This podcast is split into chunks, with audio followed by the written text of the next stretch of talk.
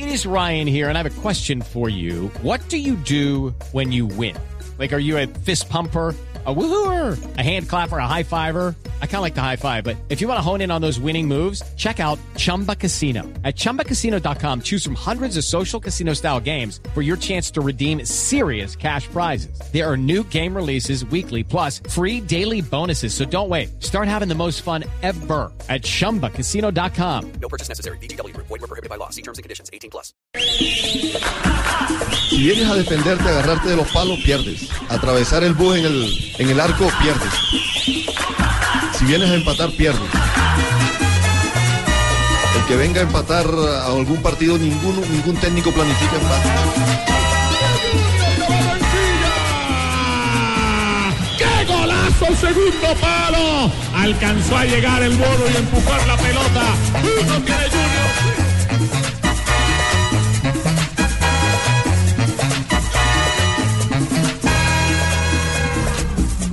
Dos de la tarde, 44 minutos. Bienvenidos a Blog Deportivo. Lluene, truene o relampaguee. Bueno, llueva, perdón.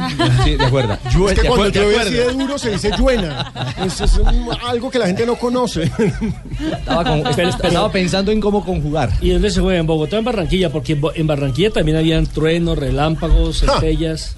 Y hubo fútbol sin problema porque finalmente no cayó el aguacero. Que sí está Pero- cayendo a pero esta después de hora. la- pero después del aguacero, en Barranquilla se vino No, todo. joda, pero yo sí estoy maluco. ¿Por qué? Fíjate que me, me dio el abrazo a la selección. No, Ay, ¿cómo Ah, así, sí. Cheito? Me dio el ese el guayabo deja- tricolor. Que lo deja uno como exprimido. ¿Verdad? Lo cogió Sí. con toda. Se cambió el clima de aguacero de Barranquilla anoche que perdimos, que, que le mandó el castigo ahí por perder. Mandó agua, agua, agua y se fue hasta la luz. Me jodió el bafle, fíjate, cuando estoy hablando bajito. Está con el bajo. No, pues estoy con el, sí, estoy con el bajo. ¿Y cómo va a gritar hoy en el campín? Eche, me toca sacar de, ¿cómo se llama? Eh, megáfono. Con el megáfono. Usted tiene el remedio para eso. Mande G2. El guaro, pero es que el guaro de acá no sabe como el de Barranquilla. Allá quería, No, allá quería que aplazaran el partido para mamar más rum. Oiga, Cheito, esta, esta noche va, va, va a ser eh, una noche clásica, típica, bogotana, helada. A la mi rey, qué noches bogotanas las Sí. que pasábamos con el chocolate caliente, y la almohadana y el A pan francés. Y en la cancha no hay ni chocolatico caliente, ni almohadana, ni pan francés. Va a haber un duelo muy interesante con ¿Está una serie... la cancha, don Ricardo? Claro, está empapada. A esta Sí. hora tiene no, que estar... ¿Hay problema de que lo aplacen? No. Yo no creo. No, no, no. La cancha del eh, tiene, tiempo. Esta no es como la de tiene un buen drenaje, pero lo cierto es que la cancha sí va a estar pesada y blandita. Y eso tal vez, y sobre todo el clima, puede afectar a los jugadores del Junior de Barranquilla, que recordemos, viajaron hoy. Viajaron hoy precisamente para enfrentar el partido, para luchar contra el Y efecto tuvieron altura. dos horas de retraso, además. El vuelo iba a salir a las siete y media de la mañana. Pero no se confíen, recuerde media, que en este torneo Junior vino, le ganó aquí A a Millonarios, a le ganó aquí a la Equidad. Y bueno, Últimamente eh, ha hecho muy buenas presentaciones en, aquí en la altura, sí, y fue y le ganó en la altura de Río Negro, también a Jaguares, a- a- Águilas. a Águilas. Águilas, pero por supuesto no ha enfrentado a Santa Fe. Con Santa Fe perdió. Perdió, con Santa Fe perdió. Se, se llevó tres de Santa Fe. Entonces, es una buena final. Es una gran final. Y a La pre- eso, la y a eso pregunta le está es- apuntando la gente de Independiente de Santa Fe. Mm. A que se reedite, a que se repita la actuación de, de ese compromiso en el que, con tres goles de diferencia, superaron al Junior. Pero es que ya no tienen al chupador mayor que Quiñones. Sí, señor. Me parece que ese es un golpe bravo. La pregunta es, ¿serán suficientes dos goles para el Junior en- eh, para jugar en calidad de visitante? se sabe parar, Si lo sabe administrar, sí. Es Sí, una no, buena yo- ventaja, es una pero buena no es determinante. Siempre y cuando se sepa parar. Es una buena ventaja, pero no es determinante. Estoy con JJ. Me parece que, que es, un, es un marcador. eh, yo, yo no comparto esa vieja frase Doble que filo. dice que, que- que el 2 a 0 es el marcador más, más mentiroso o más peligroso en el fútbol. ¿No? Sí, es Que, cierto. que- que más que el 2-1, ¿no? Pues las matemáticas dicen que dos es más que uno. Sí, Son pero es que usted hace el gol, el 2-1 y enseguida como que llega por la añadidura el 2-2. Son dos goles de diferencia que marcan una realidad. Y ojo, eh, para el técnico Peluso, eh, que dialogó claramente de lo que será este, este reto de Copa, de Copa Águila, esta final de Copa Águila, creo que lo, lo enmarca de una manera muy simple y muy puntual. Esta es la semana. Una semana larga, ¿no, Uh. Alejo? Aquí el partido de hoy es el Aquí más queda importante todo el trabajo hoy, del año. pero el domingo el clásico, pero después la semifinal de, de Sudamericana. Cada partido para Santa Fe es, Es el partido final. más Duro, importante duro, que juegue. Sí. Yo creo que estamos en la semana más importante hasta ahora eh, de lo que va el semestre, pero en este momento solamente estamos pensando en el partido del día de mañana. Nos hemos acostumbrado a hacer ese ejercicio de pensar en el próximo partido sabiendo que a los tres días tenemos que jugar y que también hay un partido importante y que a la semana que viene hay que jugar y que a lo mejor hay un partido más importante todavía. Pero vamos partido a partido. Eh, acabamos de cerrar eh, la preparación para el encuentro del día de mañana con un entrenamiento que acabamos de terminarlo y está todo bien, está todo en orden. Sabemos que, que es difícil, que el rival es importante, eh, que estamos en desventaja, pero con la ilusión de hacer un gran partido el día de mañana y ojalá poder revertirlo. Ruge el león. Bueno, primeras conclusiones de un técnico que es claro que no se viene con aguas, con aguas tibias y, y que sí ha sido puntual. El gran primer reto se llama Copa Sudamericana, pero cada día trae su afán. Y hoy, ¿quién no va a ambicionar ser campeón de un torneo que le va a permitir tener de nuevo figuración internacional el próximo año? Y que sería la tercera Copa Colombia, en este caso se llama ahora Copa Águila, que ganaría Independiente Santa Fe. Recordemos que ya lo había hecho Wilson Gutiérrez con el Expreso Rojo en el comienzo de su campaña. Y ojo con Junior. Si Junior llega a ganar aquí, también sería por eh, historia la tercera oportunidad que da una vuelta olímpica en el Campín. O sea, se la define el máximo ganador hasta el momento. Sí, la primera fue en 1977. La segunda que dio la vuelta olímpica. ¿no? Ya como campeón de la liga. Sí.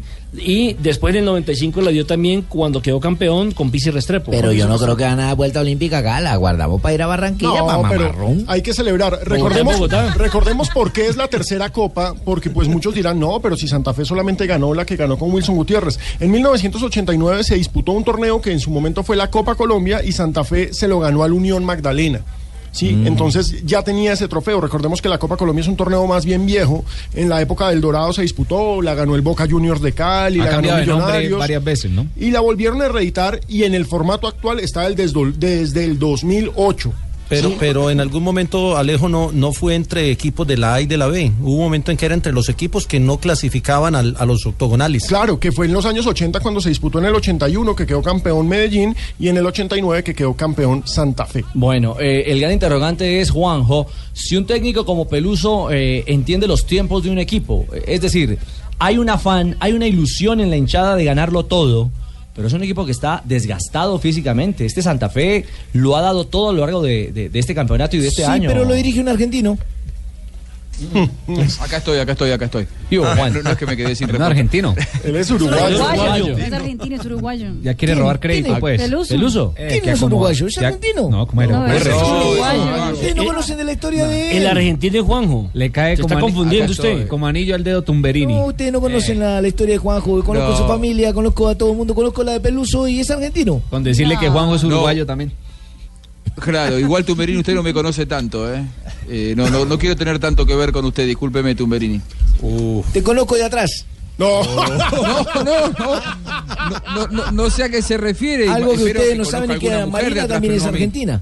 ¿Cómo? Marina también es argentina. Ave Marina es argentina, Tumberini. Sí, sí, contale, Marina. Nelson, Ah, nuestros oyentes nos hacen una corrección que el técnico campeón de la Copa no fue Wilson sino Basílico. Wilson fue campeón de Liga.